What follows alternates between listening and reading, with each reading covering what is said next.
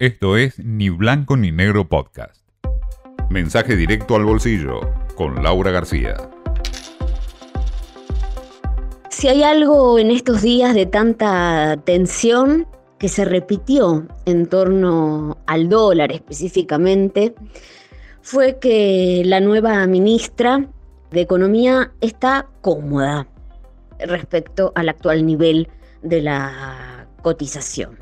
Esto es que no va a haber una devaluación. Comentario aparte, ¿no? Los argentinos creo que a todos nos pasa que nos corre una especie de escalofrío por la espalda cuando escuchamos que se niega que algo va a pasar porque suena un poco una confirmación de que eh, finalmente los rumores se van a confirmar. Por supuesto que esperemos que no sea el caso.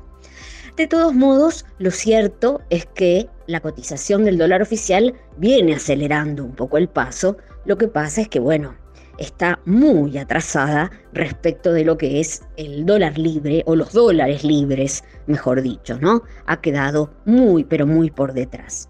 Salió Pelle, el presidente del Banco Central, un poco a, reforzar los comentarios de Batakis y a decir que no hace falta nada brusco acá hay una doble lectura, ¿no? Por un lado, a calmar a los mercados, en el sentido de que no va a haber ningún movimiento violento, pero también a eh, decir que esta comodidad no significa que vamos a volver al dólar ancla, ¿se acuerdan? A ese dólar quieto, fijo, que no se movía en absoluto.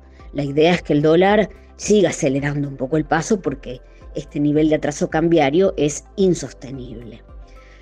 Lo cierto es que no hace tanto, en 2020, tuvimos una situación de estrés cambiario no tan distinta y más o menos pudimos surfearla. También es cierto que se tomaron medidas que ayudaron, como por ejemplo eh, una rebaja temporal de las retenciones, ¿no? que eso aumentó la, la oferta de dólares. Y se logró lo que en el mercado se se llama, una expresión muy extendida en la jerga, un salto discreto del tipo de cambio. Es casi como un eufemismo, ¿no? Un salto discreto del tipo de cambio. O sea, una devaluación que mal que mal uno puede digerir, ¿no? Que afecta el bolsillo, pero no te mata. Lo contrario sería un salto brusco del tipo de cambio. Eso es cuando el dólar se te escapa y no lo puedes parar. ¿Cuál es el argumento ahora para decidir no devaluar? Bueno, primero por el costo político, desde ya, pero por el impacto inflacionario, básicamente. Ahora, los analistas se preguntan qué poder de fuego, qué herramientas le quedan ¿no?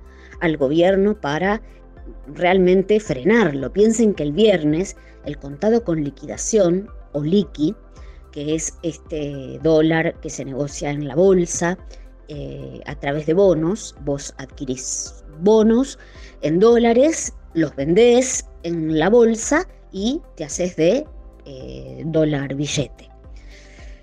Bueno, superó los 300 pesos.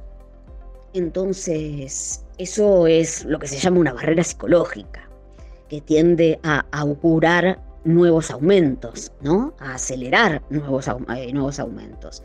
Y bueno, entonces eh, el, dólar libre se adelantó ya mucho, está contaminando la economía en términos de precios. Entonces, ¿qué sentido tiene ir tan despacio con el dólar oficial para no atizar la inflación cuando ya estás hablando de una inflación que no está en el 50% anual como veníamos hablando? Eh, plantean los analistas, sino más bien ya en niveles del 80% que es la indexación que lamentablemente hoy te marca el dólar libre. Esto fue Ni Blanco ni Negro Podcast.